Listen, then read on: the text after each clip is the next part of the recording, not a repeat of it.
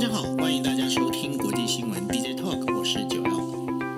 Hello，大家晚安，我是 Dennis。是，今天时间是二零二二年的二月二十三号。那刚刚也跟大家在聊过了，今天刚好是日本天皇的生日，所以日本日本今天是休假的哈。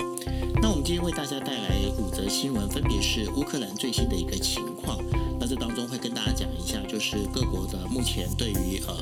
俄罗斯入侵乌克兰这件事情啊，然后采取的这些制裁行动到底有哪些？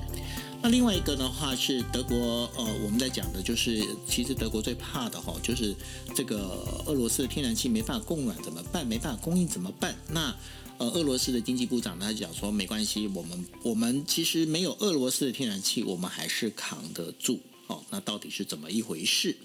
那接下来还在谈到就是法国总统的选举哦，那个法国总统选举快到了，那然后呢，现在这整个选举呢，再加上了整个呃，包括了我们在讲的这在乌克兰的这整个一个局势危机当中啊，这个目前马克宏跟其其他右派的这一些相关的候选人之间，他们现在的一个选情状况到底是怎么样？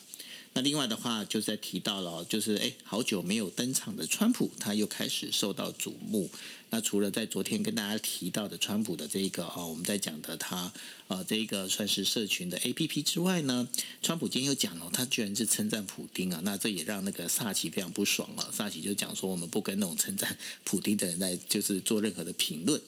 那法院呢也不受理川普哦，就是去呃等于说要调在上次这个应该是说年初的时候的这个国会暴动的事情哦的这些影片啊资料。那为什么要做这件事情？为什么呢？法院最高法院不愿意不愿意受理呢？待会请 Dennis 来跟大家做分析。那最后跟大家谈的就是韩国总统的选举哦。韩国总统选举呢，现在是非越来越有趣哦。那我觉得当中有一件事情还蛮蛮好玩的，什么样好玩呢？就是韩国总统他们现在进入了所谓的夫人危机。什么叫夫人危机呢？因为有两个，就是这两个，我们在讲主要的候选人李在明跟那个呃那个尹锡尹尹尹锡月，对，然后呢，他们两位夫人其实各自都有各自的问题哦。那我忽然想到了哦，那个本呃我们台湾呢哈，呃有也有某位那个市长的夫人，基本上我觉得那个也是未来会是个危机了。嗯，好。那这个到时候再说。好，那我们先进入我们第一则新闻哈。那第一则新闻要谈的就是乌克兰最新的一个状况。那跟大家分析一下，就是说俄罗斯入侵乌克兰之后啊，然后呃，就是我们在讲说。欧美日各国呢都采取的这一些呃，算是哦、算是第一波制裁行动哦。当然，在美国的话，他就讲了说我要做经济制裁，然后在经济制裁的部分的话，要封锁呢就是俄罗斯国有开发银行跟军方银行，而且呢，对于就是俄罗斯的主权债券进行全面制裁，然后呢还要制裁多名的这些普丁的一个亲近人士。对于军军事的话，那当然要继续对乌克兰提供的这个防卫性的一个援助哦。然后驻欧的美军呢也要调派。那另外英国的话，我们在昨天已经讲了，都已经冻结了五间俄国银行的资产，然后跟三名跟普丁非常接近的富商。那另外的话，在德国的话。当然，昨天也提到了，就立刻关掉了，就是呃关闭了所北溪二号天然气的管线哈。那这待会这这件事情到底有怎么样，我们待会也再提。那另外的话，还有包括欧盟哦，欧盟就是说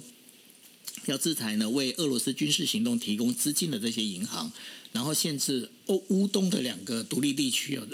的跟欧盟之间进行贸易。然后呢，还要制裁三百五十一名支持乌东独立的俄国议员，还有二十七个实体。那另外，加拿大呢，就是禁止俄国的主主权债务，还有制裁俄罗斯银行。然后，加拿大也要加派四百六十名的士兵，强化北欧在在东欧的一个驻军，还派两艘护卫舰哦前往东欧。有趣的来喽，有趣要跟大家讲日本。日本呢，他讲说，好，第一件事情是要管制晶片出口，停止与俄罗斯还有就是乌东那两个地区的一个进出口哦。那这件事情其实。老实讲，因为其实日本在这个部分做进，尤其是乌东这两个地区的一个进出口，其实并并没有很多，所以这个基本上口惠实不至，这是第一件事情。第二件事情是，呃，就是禁止俄国的这个债券在日本发售。那其实日本现在在俄国真，那日那俄国债券在日本真的没什么发售，所以这件事情也是蛮有趣的。那另外的话，冻结就是。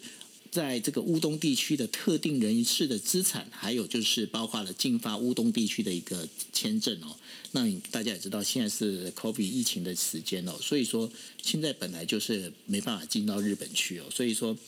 呃，就不讲别人啦，我们我就我比较熟的是日本了。我觉得日本在提这三点的时候，嗯，我觉得就是口惠实不是，就是至少有个表表态、做做样子这样的感觉哈。就我自己来看，但是呢，今天有一则新闻其实更有趣的，就是更有趣的是什么？就是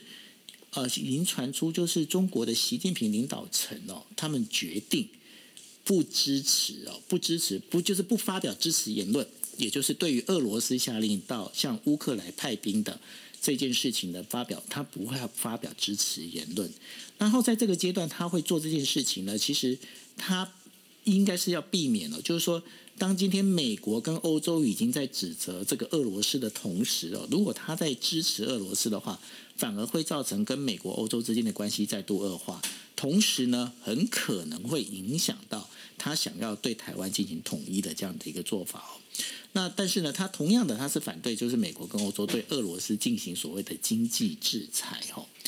Dennis，我觉得现在从各个国家的这一些做法里面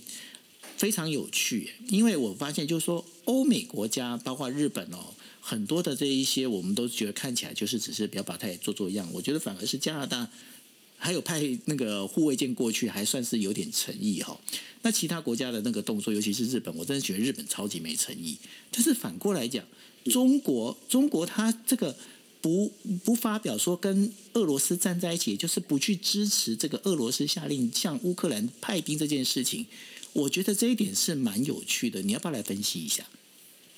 嗯，其实我们看乌克兰的这个状态，尤其在台湾，目前我们稍微的距有一点拉开一点距离，其实我们可以更冷静来分享分析。这个现在的局势完全就是现实主义国际关系里面现实主义理论所形容的，各国基本上都在盘算自己的最佳的利益。那目前看起来，虽然在俄罗斯采取行动之前呢，我们知道西方国家全部都在讲说。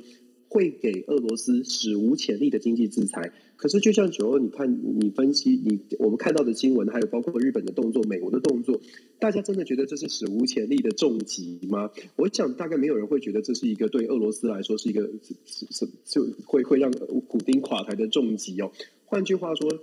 应该是说，全世界都看得非常清楚，为什么西方国家有这么多的疑虑？因为我们之前有分享过，现在是全球化的时代，包括俄罗斯也在全球的经济体、经济还有产业链当中。也就是任何的国家采取所谓的强力的经济制裁，都必须考虑自己受到的影响。我们可以看到，包括日本首相岸田文雄，包括美国总统拜登，在下令要下达这些经济制裁的同时，都有附注一句话，在记者会当中都有附注说。他们会密切的，我们的政府呢，美国政府、日本政府会密切关注呃全球原油价格的调整，还有物价的波动哦。这是各国政府都都加注这句话，这代表什么呢？这代表所谓的经济制裁都必须要重新思考所谓的反制的效果。普丁，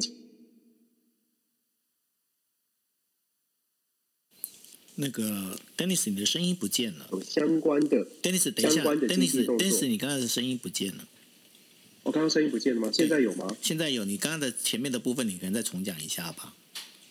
好啊，好啊。我刚刚讲说，我们现在看到的完全就是现实主义的一个论述，现实主义的具体的实现。现实主义在讲的就是利益哦，包括各国所采取的经济制裁，很显然的都不是像本来预期的，哇，这一拳重击经这个俄罗斯的经济，然后俄罗斯的普丁就会往后退。相反的，这个所谓的经济制裁拿出手之后，大家反而会觉得，哇。怎么怎么这么弱啊？怎么会让这俄罗斯好像要在旁边要偷笑？因为现在各国在考虑的所谓的经济制裁，都必须要更更进一步的思考，这个经济制裁下去之后，对自己的国家会不会有反效果？会不会有反弹的力道？尤其是在能源上，我们之前就已经分享过，俄罗斯在全球的能源供应其实扮演了非常重要的角色。在全球化的时代，你没有办法把俄罗斯的能源把它完全视而不见哦。更何况欧洲国家为什么之前迟迟不愿意出重话下重手？原因就在于他们自己知道，对于俄罗斯的能源依赖是非常高的。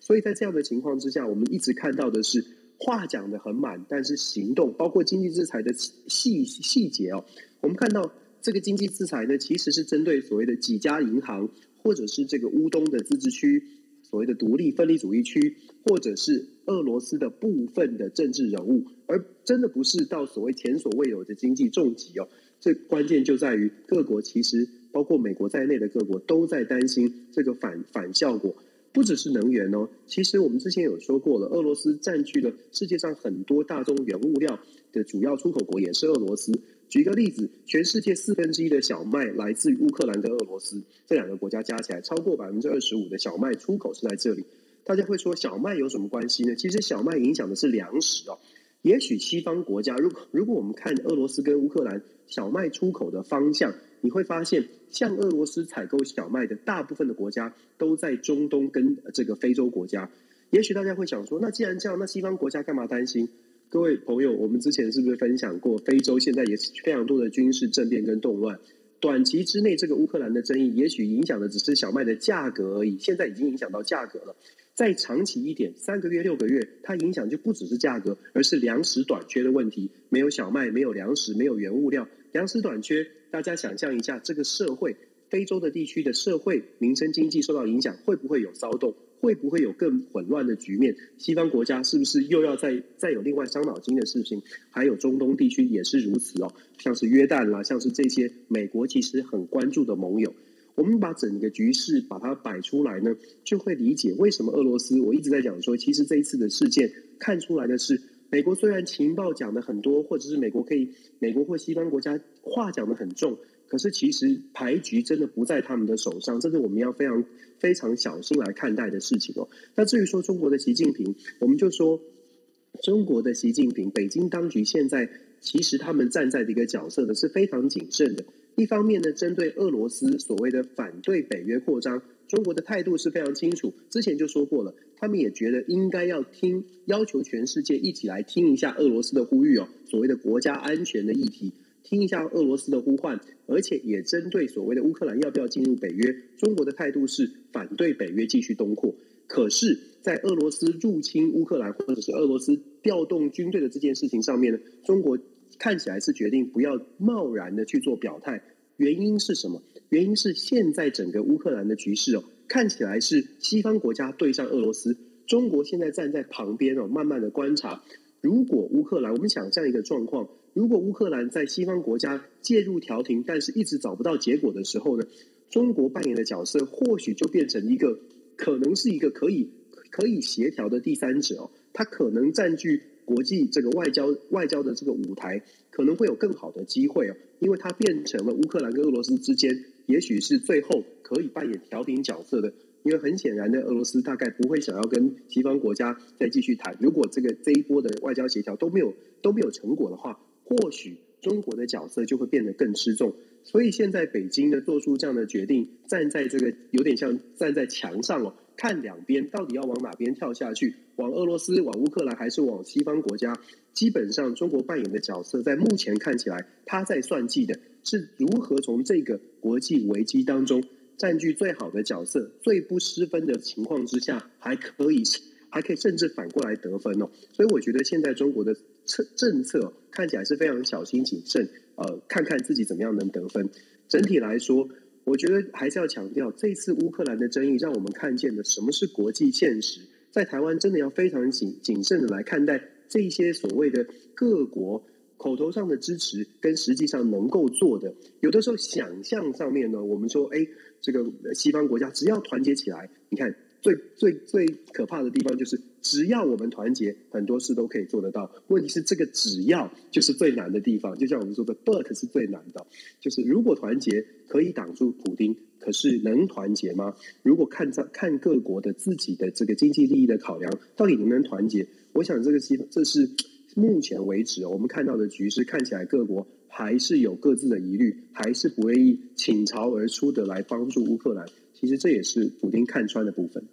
是，那这当中跟大家补充一下一个背景资料，因为大家都会觉得说，呃，就是呃，北约东扩，北约东扩，北约到底在什么样的东扩？我想说跟大家往前复习一下，就是在苏联，呃，就是苏联，我们在讲苏联叫做苏维埃苏维埃联邦哈。但是苏苏联它本身解体之前啊，因为解体的话，大家讲说呢，戈巴契夫哈，那戈巴契夫他整个就是我们在整这整个解体的时候呢。美国曾经承诺苏联，就是说，呃，因为过去哦。北约的出现，北约为什么出现？因为苏联其实有一个相对应的叫做华沙公约组织。那这两个呢，就是说华沙公约组织就是包括苏联所有的这些啊，包括他们在整个东欧的这些所有国家哦，其实当时都是在华沙公约组织属于东共产国家，他们两边是对峙的。那对峙的一个情况之下，当时的话，呃，就是呃，北约的话大概有十几个国家。那后来呢，苏联解体的时候呢，呃，美那个就是戈巴契夫曾经问了美国，就是说，那这样的话，你们北约还会继续等于说往东边来吸收我们这些其他的这些后来独立出来的这些国家吗？那然后呢，美国是跟他讲不会不会，但是他是用口头来承诺哦。那因为口头承诺，但是呢，他从呃后来呢，就是我们在讲北约啊，他开始就有用分别用三次的，从一九九一年开始，用三次的一个大型的这个东拓的时间哦，他就从原本的十几个这个加盟国，到现在已经变三十三十个加盟国的一个情况，当中加入了十几个这样的一个，全部都是过去呢，应该是讲说苏联里。本原本在苏联底下的这些小老弟哦，那所以因为是这样的关系，到后来呢，这也是为什么第一个，为什么普丁哦，他一直在讲吵着，就是说不东拓，你要这个等于说不，你要不东扩的话，你今天你要给我一个白纸黑字，为什么呢？因为我们苏我们那个俄罗斯之前就被你们骗过，所以说你这没有白纸黑字，我觉得你们在讲什么都不算，这是第一点。那第二点的话，因为就是刚刚在提到的，因为呃，在对于这个整个普丁他来观念来看的话，俄罗斯、乌克兰还有就是白俄罗斯，其实都是属于斯拉夫民族，本来就应该要在一起。对他来讲了，那所以呢，他会觉得就是说，哎。乌克兰，你居然跑去申请，你也要跑去那个呃北约哦？那这样子这不对吧？你这个是不是我们这算是兄弟西墙啊？那等于怎么自己自家自家兄弟戈壁往外弯这种概念哈？那也就是因为这样才造成了目前的整个一个状况。因此这部分的话，你有没有什么要不再补充一下的？我觉得你你讲到了一个关键呢，就是我们用什么视角来看这件事情呢？就是如果我们从西方就是民主国家的角度来看哦，会觉得说这是这都是普京的借口，对不对？通常如果你已经先先踩定了，就是。美国代表的是正义，西方民主国家代表的是正义，俄罗斯代表的是代表的是邪恶。那么或许呢，刚刚九欧你分享的这些背景，或者是所谓的普丁视角，它都是它都是借口。可是如果你站在俄罗斯人民哦，我们不是讲普丁的视角，只是站在俄罗斯人民的角度，或许你可能更更愿意接受。普丁的说法，我们就举讲一个，就是目前呢，西方民主国家，我们在国民主国家里面都在讲所谓的民调嘛，就是这个政府到底获得多少的支持哦。我们说拜登支持率在掉掉到百分之三十几、百分之四十，觉得很不好了。各位要知道，普丁在俄罗斯的民调到目前最新的我看到的调查，百分之六十九的俄罗斯人民是支持普丁的，而且还因为乌克兰的事件，大家可以想象，战争发生或紧国家紧张局势发生的时候，人民。人民反而会聚集起来支持总统，在这样的情况之下，其实普京的支持度是高的，所以我们在要要还是要强调，就是我们可以不用接受普京的说法，但是可以了解一下为什么从另外一个角度看这个事情呢？会是好像不能退缩的，好像这影响了国家的安全利益，我们呃这个绝对不能往后退啊！普京有他的民意支持，普京有他的论述，他的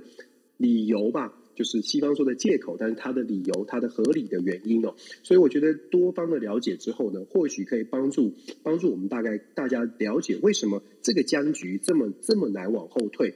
其实也不是说不能解决，就是所有的僵局都不是不能解决，但是第一步，就像我们说的，就像九欧分享的，你得先了解对方在想什么，才有可能真的进一步去做谈判。这也是马克龙。就马克宏还马克龙哦，这也是法国总统一直在要求的。其实他在这个论述当中，一直希望美国跟俄罗斯坐下来谈，而且了解对方在说什么。我觉得其实欧洲国家一直试图的去了去去让美国为首的一些部分的政治人物或者是政呃国家去了解说现在的僵局争议点。那至于说嗯，到底大家愿不愿意？换位思考，我觉得这个就现在考验在外交谈判桌上的这几个政治政治领袖了。是，那这当中有一个非常重要的一个关键，就是我们在讲的，就是俄罗斯的天然气啊。那俄罗斯天然气呢？他们现在是透过两条两条管道，一个是北溪一号跟北溪二号。那现在北溪二号呢，德国呢就因为呃为了要制裁就是俄罗斯的入侵乌东哦，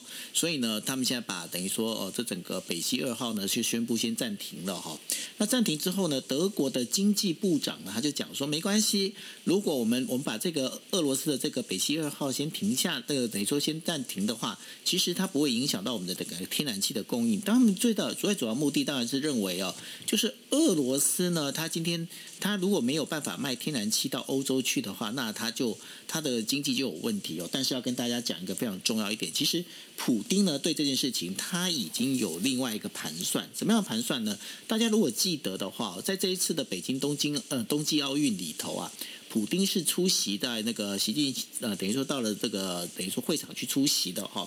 那普丁出席的时候，其实已经跟啊习近平有这样的一个约定，怎么样约定呢？因为中国呢，跟它这等于说有三十年到二零三零年的供给哦，它是三百八十亿立方呃，就是立方米啊，每年供给三百八十亿立方米，再加上后来再谈的再加一百亿的立方米的这样的一个天然气的供应量呢，每年哦，这样的天然气供应量要供应给中国。那这代表什么？当中国愿意接收它的天然气的时候，其实你的欧洲，你把这个等于说你的北溪二号关掉的话，对于这个普丁本身的话，其实没有太大的伤害。那对于这整个接下来整个天然气市场哦，Dennis，你觉得这个接下来的整个一个呃，在纷争上以及天然气的价格，是不是要持续的在往上飙涨？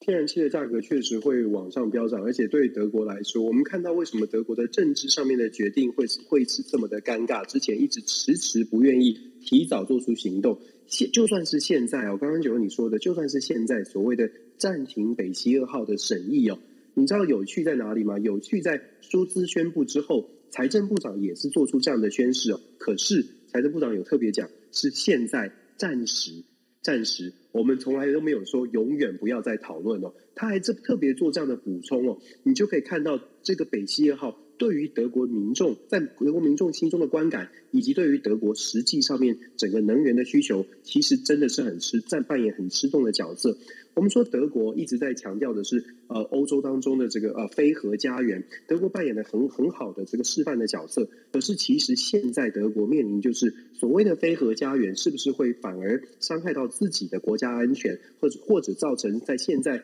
要不要出手，变成德国很很很很犹豫的？因为德国有百分之，因为要达到非非核家园，所以德国其实它的电力供应至少到目前为止还有百分之十五，甚至更多是来自于天然气发电。可是百分之十五天然气发电其实是很多，十五的天然气发电当中呢，绝大多数的天然气又是来自于俄罗斯。换句话说，德国当然可以从其他的地方取得天然气，但是但是第一价格的问题，再来是稳定度。其他国家愿不愿意分享？愿不愿意诶减少一点？譬如说，我们之前也看到啦，呃，西方国家希望各国呢都慷慨解囊，少少用一点天然气，分一点给欧洲国家。日本不是也做出类似的这个这个这个行动吗？对啊，就是所谓的液态天然气。嗯，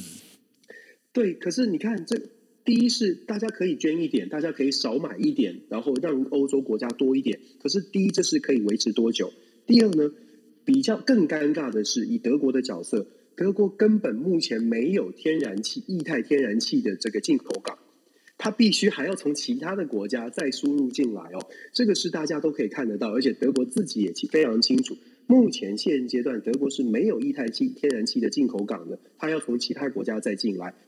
即便拜登找了卡达，找了日本减减减少购买，甚至是台湾可能也配合，重点是德国液态天然气，如果想要用液态天然气来取代目前对于俄罗斯的这个天然气管线的依赖，事实上它可能是治标而不治本。德国自己非常清楚，我们都知道德国是重工业的国家，这个这个汽车工业非常的发达，德国有很多的产业都需要能源。在这样的考量之下，德国为什么在政治上，尤其在乌乌克兰的争议上面，一直表现的让大家觉得你怎么不凶一点呢？你怎么不狠一点呢？关键就在这里了，他自己呢处处是被呃被撤走的，基本上是被是被绑定的。在这样的情况之下，德国虽然虽然是说表态哦。一直强调说我们的能源没问题，我们的能源没问题。其实像今天 U.S. News 呃美国美国新闻还有 Bloomberg 这些主要的媒体都对于德国财政部长甚至是德国政府能不能在能源政策上面，如果强硬的对乌克兰、对俄罗斯，然后还能守住自己的能源价格，守住自己的能源稳定供应，大家都是抱持怀疑的态度的。那更不用说德国自己，其实他们扪心自问，他们自己非常清楚，在能源的供应上面，德国会有很大的问题哦。其实这个在我们在旁边看，我们说我们可以很理性的、理智的看看待这些问题。我们之前其实，在 DJ Talk 也说过了，你看在遇到这种状况的时候，能源的稳定供应变成国非常严重的一个国安议题。德国，它如果能源有办法自己能够自给自足，或者是稳定的供应，我们就讲夸张一点，如果今天德国有自己的核电哦，或许它的压力就小一些。当然了，这是德国的选择哦。可是我们必须说，我们之前也讲过了，国际情势稳定安全的时候呢。追求任何的绿能发展，或者追求任何的理想的方向都 OK，但是当国际局势出现状况的时候，很多的理想跟现实怎么样来平衡，甚至遇到什么样的挑战，现在就摆在眼前。德国为什么对外没有办法出重拳？为什么政策上面有一定的限制？是今天俄呃乌克兰跟俄罗斯的争议哦，其实看得非常的清楚。是啊，这个就是像我今天，我就我就说我看到那个外电哈，就是俄罗斯的那个呃，他们的装甲运兵车啊，整个就是开进了乌东的时候，看到那个冒黑烟，我第一个想到的不是他入侵乌克兰，我第一个想到的说，他这个碳税到底要跟该找谁收啊？好像这个碳税现在接下来没人在谈了。这种时候，你想到这个这个议题哦，人家都要打仗哦。对啊，所以说这就是这就是一个很有趣的一个现象啊，因为就说绿能这件事情，好像到这时候好像就变得呃，它的一个 priority 就已经被排的很后面了，对不对？这其实我们一直在说嘛，就是说呃，就是优其实优先顺序啊，包括像绿能啊，包括像民主价值啊，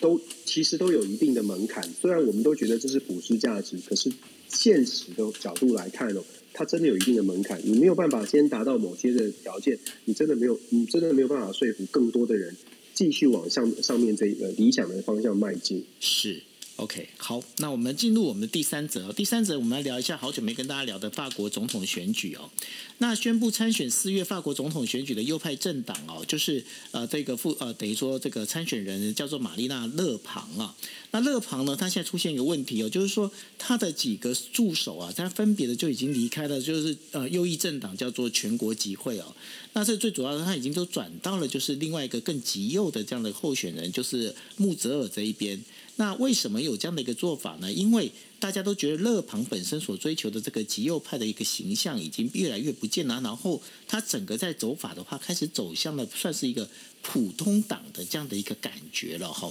那这当中走最走最快的这个人呢，其实原本是帮勒庞负责总统选举的公关，叫做尼古拉贝。那这一这位先生哦，那他在那个《费加罗报》的时候，他就宣布了他退党。然后要转而支持那个泽莫尔哦。那对于这整个这样的一个选举里头，呃，这个极右派这边好像又开始出现了一些分裂。那为什么这个法国选举现在会往这部分走？然后接下来的话，如果如果这个我们在讲的乌克兰的这个整个事情越来越呃越演越烈的话，或者是俄罗斯这件事情在四月之前没办法摆平的话，这会影响到法国的一个整个一个总统选举吗？其实目前看起来，右派当中自己本身呢是有一个分裂的状况，可是整个法国的总统的局势哦，因为乌克兰的这个呃紧张的状况，反而变成右派不管怎么吵哦，马克马克宏的位置基本上是越来越稳固，因为基本上所有的舞台、所有的焦点、所有的这个讨论的话题都在乌克兰的争议，然后马克宏其实他扮演一个，他站在一个易守难攻的位置。所谓的一手难攻是，我们说的所有的舞台都在他身上。马克龙现在自己表现的全力在积极的协调欧洲，要不要要尽量减少战事这个形象哦。不，我们要知道，他不管成不成功，因为大家也不期待光靠法国这个积极斡旋，普丁就会往后退。基本上大家没有这样的期待，可是又看到马克龙呢非常辛苦的在中间斡旋，甚至哦。之前有一个大的加分，就在两三天之前，不是把这个普丁跟呃拜登短暂的一段时间，说是在马克宏的努力之下呢，双方愿意原则上同意进行电话或者是视讯的会议。这个消息啊，当当下其实是让法国内部觉得，哎，我们的总统还蛮能干的，我们的总统还蛮能够撑起欧洲的这个领导的地位哦。所以，我们我刚刚形容的这个整个的状况呢，就是现在在法国的大选，虽然是法国四月十号就要大选的，可是整个主轴的议题，右派不断的在在在在这个相互的竞争的同时，马克龙的位置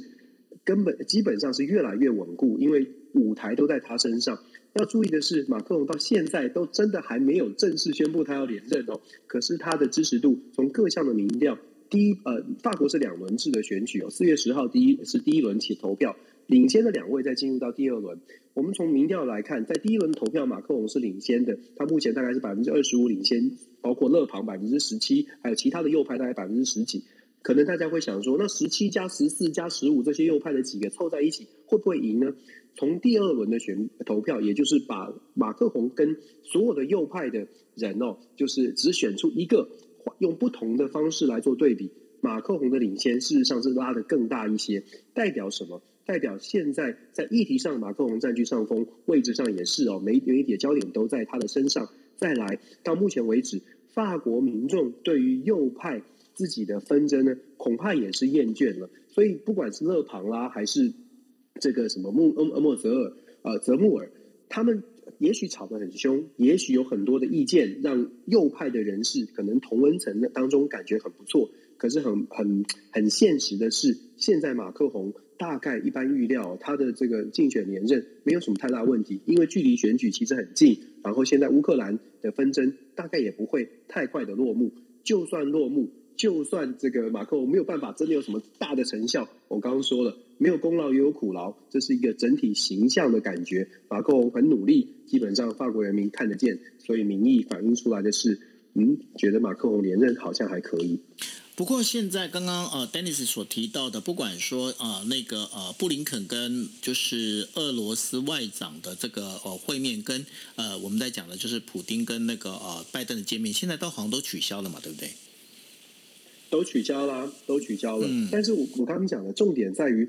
法国人或者是全世界看到的看见的，其实我们在旁边都看到啦。我们看到了马克龙很辛苦嘛。我们不，我不是要帮马克龙说话，我是说我们都可以看到马克龙在媒体的曝光上面，到处都看到他在斡旋。就是成不成功是一件事，但是常常在这个这一次乌克兰争议当中，法国扮演的角色，如果我们在台湾的媒体。都能够看到，哎，马克宏，马克宏，马克宏，你就可以想象，在法国的媒体是如何的在看待他们的总统正在欧洲扮演重要的角色哦。所以右派，我们知道右派其实是非常国家主义的，就是法国要强。你你不管，呃，如果你是这个这个法国人，你看到你的总统现在在欧洲欧盟国家扮演的一个关键的地位，然后德国呢又相对弱势，其实你是会觉得，如果你你不要太。太偏激的话，中间有如果如果是中间偏右的选民，事实上是有可能支持马克宏的。这也是为什么马克宏到目前为止领先的差距还是挺明显的。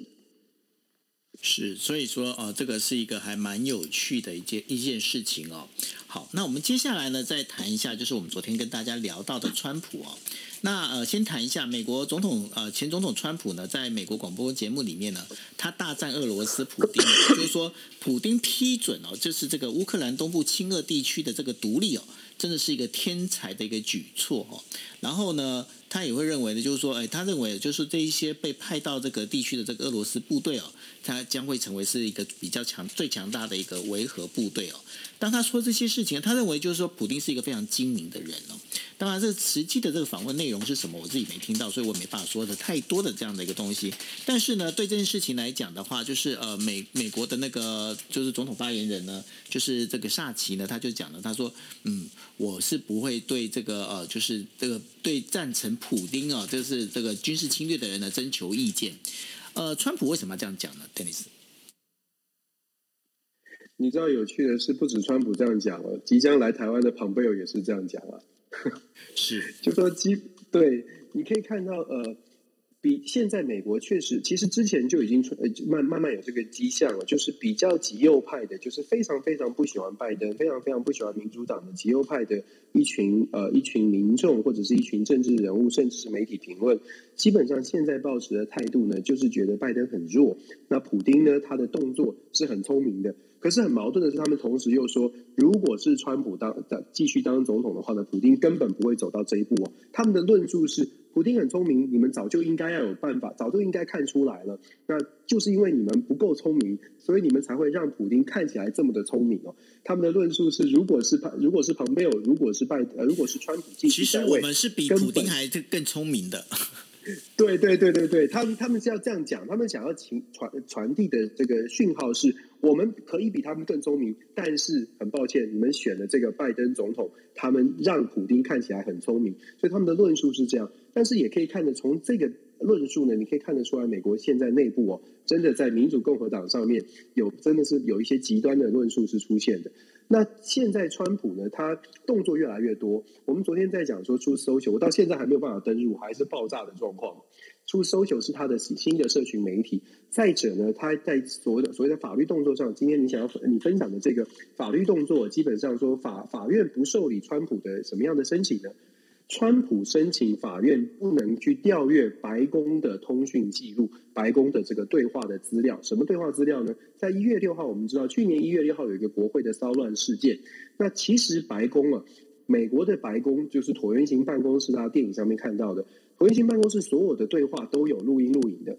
都是有录音录影。但是根据美国宪法第二条哦，就是关于总统的职权。美国宪法第二条其实有规定，有一个叫做 Presidential Privilege，就是总统特权。这个宪法当中是保障总统在椭圆形办公室里面跟他非常亲密这个机要的人士的对话内容是不得公开的，未经总统同意是不得公开的。为什么要有这样的保护呢？是要保护总统在谈机密的问题的时候，不用担心以后被批判。这是宪法的保障哦，但是法院认这一次呃，这个法院呢是认为说这个是国跟美国的国家安全、社会稳定有关，所以不不在这个总统范围、总统特权的保障之内。这个同样的事情啊，过去在一九七零年代的时候，我们知道所谓的尼克森的水门事件，尼克森总统当时也曾经用这个宪法第二条，试图把椭圆形办公室里面的对话封存起来，可是后来最高法院说不行。你的这个水门水门案姿势体大，必须要公开。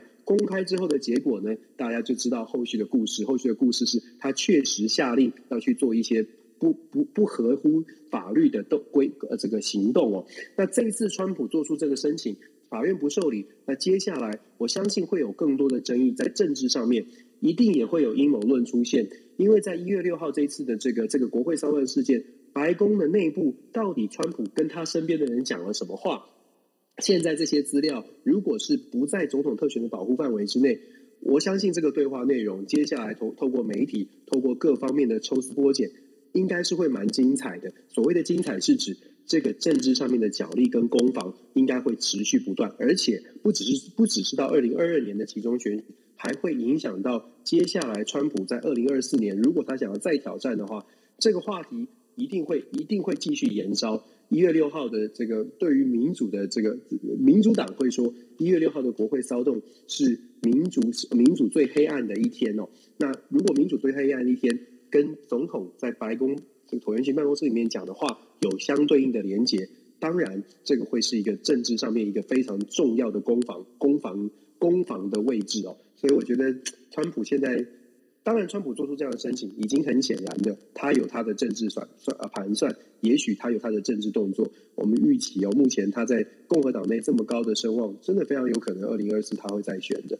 是。那谈完这个川普的可能会再选，就是二零二四的美国总统啊。那我们也谈一下，就是韩国总统选举哦。那韩国总统选举呢，到目前呢，剩下不到一个月的这样的一个选举当中哦。那我们过去几次的这个呃国际新闻 DJ Talk 里面，我们也跟大家聊到了一个非常重要的一个事情啊，就是说这次韩国总统选举几乎没有一些主要议题，没有一个主要议题出现。那为什么没有主要议题出现呢？其实这一次的整个选举里面其实非常淡。那在非常淡的一个情况之下呢，接下来发生的一件事情就是说，当中呢有一些这些候选人的妻子反而是最成为最大的风险。为什么呢？因为李在明的妻子呢，她现在出现了一个就所谓的这个啊盗用公款的、挪用公款的这样的一个事情啊。那另外的话，尹锡悦的妻子也不遑多让啊，她有个假学历的这样的一个事情出现。那在这当中的话，像目前的话，整个一个民意调查当中啊，呃，反对党的这个尹锡悦的这个支持率大概是达到百分之三十五。那然后呢，另外执政党的李在明呢，他现在目前支持率只有百分之三十点六。那另外还有一个非常重要的一个人呢，是被号称为是韩国的 Bill Gates，也就是安哲秀。安哲秀他目前的一个支持率是百分之十点六。那目前是有个说法，就是说如果两个反对党的这个候选人，就是安哲秀呢，能够呃，就是并到这个尹锡悦的那个整个一个算是一个竞选团队里头的话，那这样的话，那尹锡悦表示是一定是稳操胜胜券哦。但是目前的话，看起来即便是安喜佑。安安哲秀如果他不加入这个尹锡悦的阵营的话，其实尹锡悦目前的状况还是会还是有办法去获胜哦。但是当中比较大的问题就是说，现在这一场选举到底要不要变成文在寅的执政的一个批判，或文在寅的执政的这一个呃信任投票呢？那这目前是这个韩国选民呢，他们必须要看的。那这次整个韩国选举其实非常的复杂，Denis 你怎么来看这样的一个选举？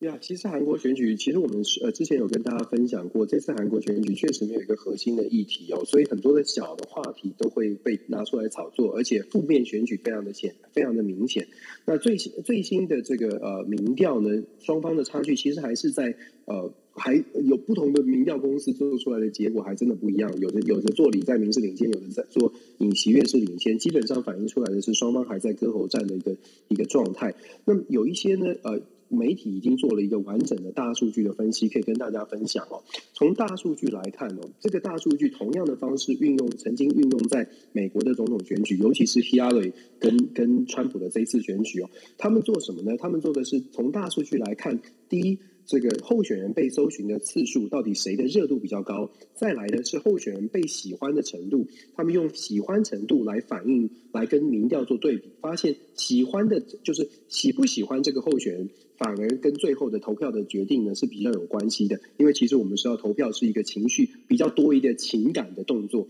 你必须要有一定的热情才会去做出决定。所以如果从这个大数据的这个分析来看呢，虽然现在尹锡悦在民调电话民调上面是。领先的，可是从大数据看起来，它可能可能没有那么乐观哦。首先是搜寻度的部分，搜寻度的部分呢，它在这个跟李李在明双两个人的搜寻次数上面，李在明其实是稍微稍微领先一些的。如果我们再看最关键的是讨喜好度哦，因为现在双方都打所谓的负面选战，所以比赛的呢，一方面是比喜好程度，一方面也是不喜欢不喜欢这个人的程度会不会太太太大。那我们看到现在李在明哦，在韩国的民众从大数据来看，韩国人民呢觉得李在明是比较讨喜的，大概是百分之三十二点六一，不讨喜的是百分之三十三点三十三点多，也就是李在明的喜好感度跟不好感度大概差一个百分点左右。可是有趣了，尹锡悦的好感度是百分之三十点四四，根据大数据的分析哦。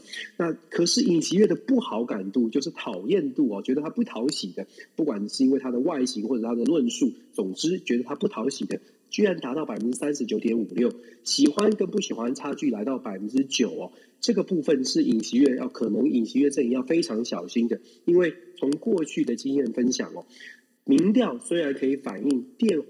电话回回答电话受试者的一些态度，可是我们知道电话受试者某某种程度上，它反映的是可能特定的族群哦，尤其是现在这个时代，谁愿意接电话花五分钟十分钟回答问题呢？大家想一想，大概就知道大概找到的是什么样的族群哦。那尹锡悦又代表的是保守派的这个候选人，保守派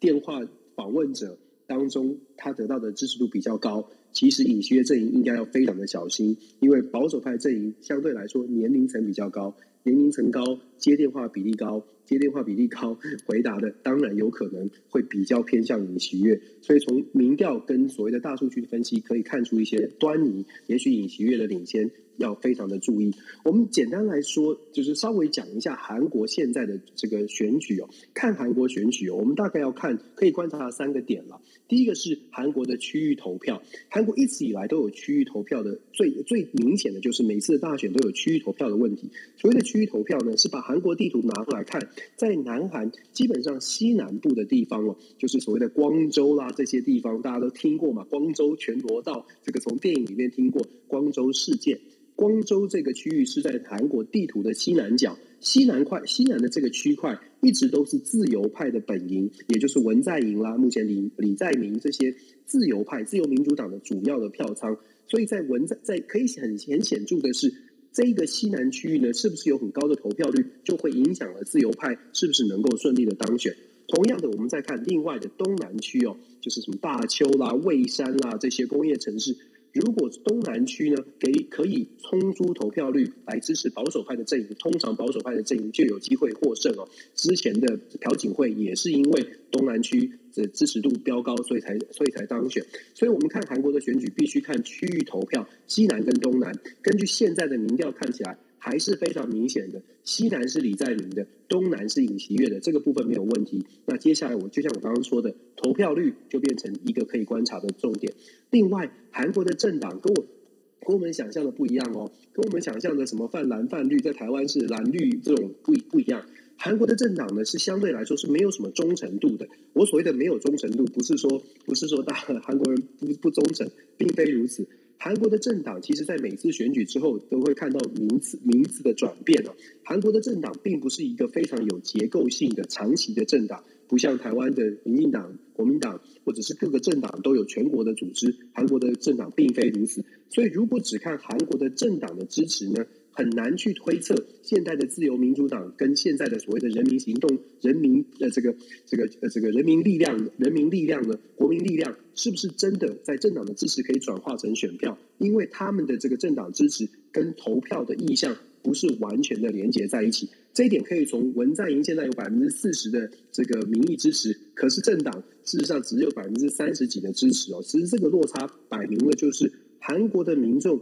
他投票恐怕不是根据政党的路线在投，所以这个也再次告诉我们说，现在看起来好像看政党支持，哎，这个保守保守派的势力好像还是领先一些。可是我们要强调，最后选民投票呢，不不会是完全依照政党，尤其尤其年轻世代基本上在政党的认同上面是非常浅非常淡的，这个跟台湾有点类似。基本上年轻人年轻人是不会按照他的政党政党立场来投票的。最后一点呢，这次韩国选举也可以值得观察的是，其实李在明跟尹锡悦都不是典型的所谓的长期的政治人物。我们看李在明，虽然好像相对于尹锡悦，检调检察官出身，不是这等于是有点像是政治素人哦。李在明其实也是非典型的政治人物。李在明虽然他曾经是经济道的这个知识，可是。过去的韩国的总统基本上都要有国会的历练，李在明也没有哦，所以李在明的这个呃政治历练跟过去的韩国的总统也不太一样。换句话说，这一次的这个李在明对上尹锡悦，基本上是韩国民众，韩国民众对他们两个人真的就像我们刚刚说的，为什么喜好度在这一次变得非常的重要？他们打出来的议题能不能吸睛？能不能让民众觉得哎不错不错，我喜欢你谈的房价，你谈的执法问题，你谈的女权问题，甚至是你的老婆讨不讨喜，让大家喜不喜欢，都会影响这一次的选举。因为这两个人都不是传统型的政治人物哦，所以我们刚刚说的，简单来说，到目从现在到三月九号。为什么韩国的选举变数这么多？就是因为这不是一个传统的选举，区域投票仍然形态仍然出现在这里。区域投票关键在投票率能不能冲高？政党政治呢，在韩国没有很扎实的这个政党的投票 投票的意向，所以很难预测。再来，双方都是非典型的政治人物，比的不是特别的政策，因为他们没有长期的政策去追踪，比的是喜不喜欢这个人。这对这个人有没有好感，甚至他的家人会不会让大家喜欢哦？所以在最后啊，任何的波动，还是说，任何的波动，双方现在大概都不希望出现超级大的负面的负面的新闻，最好不要有什么 雷神之锤的这种这种事件发生哦，这是双方非常确定的。那我们也可以确定的是，双方还会继续打所谓的负面选战，试图在这个这个互相丢泥巴当中，把对方打的比较呃不不讨喜一些哦。因为关键就在这里了，所以我觉得 韩国的选举。变数真的还是蛮多的，不过有一点是这样，就是说韩国的选举已经开始了。我们可能忘记提醒，就是说韩国的选举其实海外投票已经开始了。这个从今天到下个星期二，海韩国有海外投票，有超过二十二万的呃海外合格登记选民有登记，而且已经开始了。要将在韩国的一百七呃一百多个这个海外的大使馆进行投票，然后在下个星期三月一号到三月五号之间呢，选票收集完之后寄回韩国。呃，在三月九号之前回到韩国，所以韩国的海外投票其实已经开始了。提早投票的部分呢，也在韩国是合法的，所以提早投票在下个礼拜也会开始。所以其实韩国在三月九号之前会有越来越多的蛛丝马迹，看出来谁真正是领先的。是，那这当中的话，呃，反而因为刚刚。Dennis 花比较大的篇幅在提到有关于呢这个整个韩国国内啊，包括这选举的这相关的这些呃，我们在讲的就是包括它结构性也好，或者是它的现在这一次的选举的，应该是讲说它是一个非典型的这样的一个选举模式哈。那但是反过来讲，呃，我想请问一下 Dennis，你觉得哦，就是这一次选举的结果，对于不管说我们在讲的美中关系也好，或者是呃，包括了呃，我们在之前的这个呃印太的这样的一个关系也好，或甚至在日韩关系也好，你觉得未来的一个发展会怎么走法呢？我觉得已经非应应该是说蛮明显的，这两个候选人非常确定的是，在当选之后都会在美呃这个所谓的美中关系当中哦，比较倾向美国，对中国保持一定的谨慎的距离。当然不是撕破，一定是不是撕破脸的，因为还要有经贸关系。但是很显然的，双方至少到目前为止表达的态度都是必须要亲近美国一些，因为在整个印太战略当中。韩国最需要的恐怕还是美国的帮忙，因为韩国面对的不只是中国的经贸的问题哦，韩国其实还有北韩的压力，还有北韩的威胁，所以其实不管是李在明跟尹锡悦，基本上对美国的态度将将来都是会选上之后都是会比较亲近美国的，然后在中国的部分呢，都会比较谨慎小心一些。那我觉得呃，比这个对于对于台湾来说，呃，我还是一直在强调未来的韩国，呃，对台湾来说。应该是说，一直韩国都是台湾的一个很强的竞争对手。我们是朋友，可是也是很强的竞争对手。韩国稳定政局，希望可以发展经济。韩国面对的问题，将来会面对的问题。一样的会是他自己目前现在社会上面很大的问题是收入不平均，财阀掌控很多的事情哦。所谓的年轻世代，他能不能够负担高房价？他能不能找到比较公平正义的这个薪资结构？比较提供比较好的生活，尤其是不同的族群哦。这是韩国政治人物，尤其在内政上面，未来必须要解决的一个最大的课题。至于外交政策，就像我说的。基本上亲美稍微跟中国保持距离，两个中两个候选人都是一样，只是说在日本的部分哦，可能尹锡悦看起来是稍微友善一些，但是我也必须说，就算是尹锡悦当选，韩国国内其实还蛮强的这个国族主义哦，就说如果尹锡悦当选，真的走得非常跟日本亲近，恐怕在国内也会遭到一些反弹，这是尹锡悦上任之后也许会做出一些调整的部分。不过简单来说，我会觉得。外交政策对这两个候选人其实看不太出，呃，应应该不会有太大的不同。尹锡悦上任之后，你都已经盼他能够上任了。没有没有，我说如果他上任了，其实我个人会觉得尹锡悦。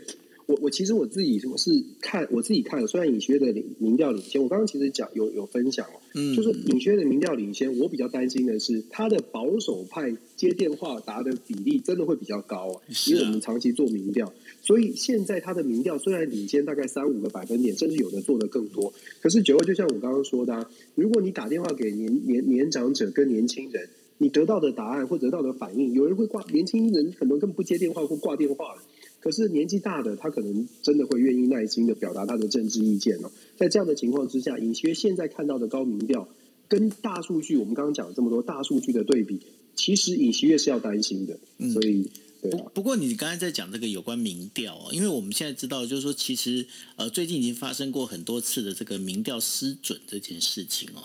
那我当然这个这个民调，我不晓得说你这边你你怎么去看它，因为我觉得说现在民调感觉上好像越来越那个准头越来越不准了，你有没有发现有这样的状况？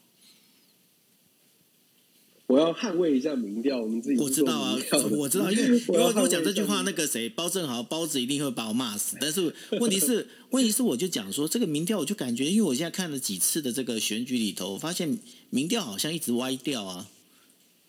首先，我们要说，现在的民调有很多的目的的，就是目的性的民调，所以我们常常会说，我们希望看到的民调是可能是长期的学术机构的，也许它比较不会有一些政治的目的，因为很多的媒体民调或者是政治人物自己所做的民调，他除了想要调查真实的民意之外，他某种程度也是希望释放出对于自己候选人比较比较善意的结果。让大家呢有一种哎，我的支持的这个候选人，或者是我还没有做决定，可是我的我有好感的候选人现在是领先的，或者我有我觉得还可以接受的候选人现在需要我的帮忙，所以有的时候民调所传传递的出来的讯息，不见得是想要告诉你准确的现在的状况，而是想要给你一个方向，现在必须要让你采取行动，所以会让大家有一种感觉是哎，民调好像很不准。其实我在美国总统大选的民调呢，我我自己有做一些分析。我们如果把所谓的学术机构或者比较没有政治立场的民调这些机构呢加总起来，他们的平均并没有不准诶。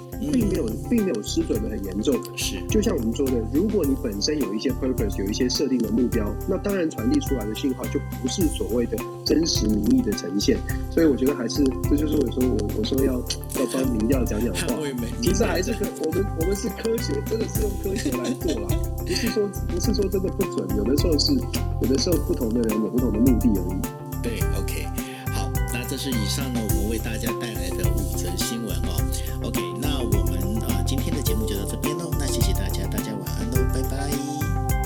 谢谢大家晚安。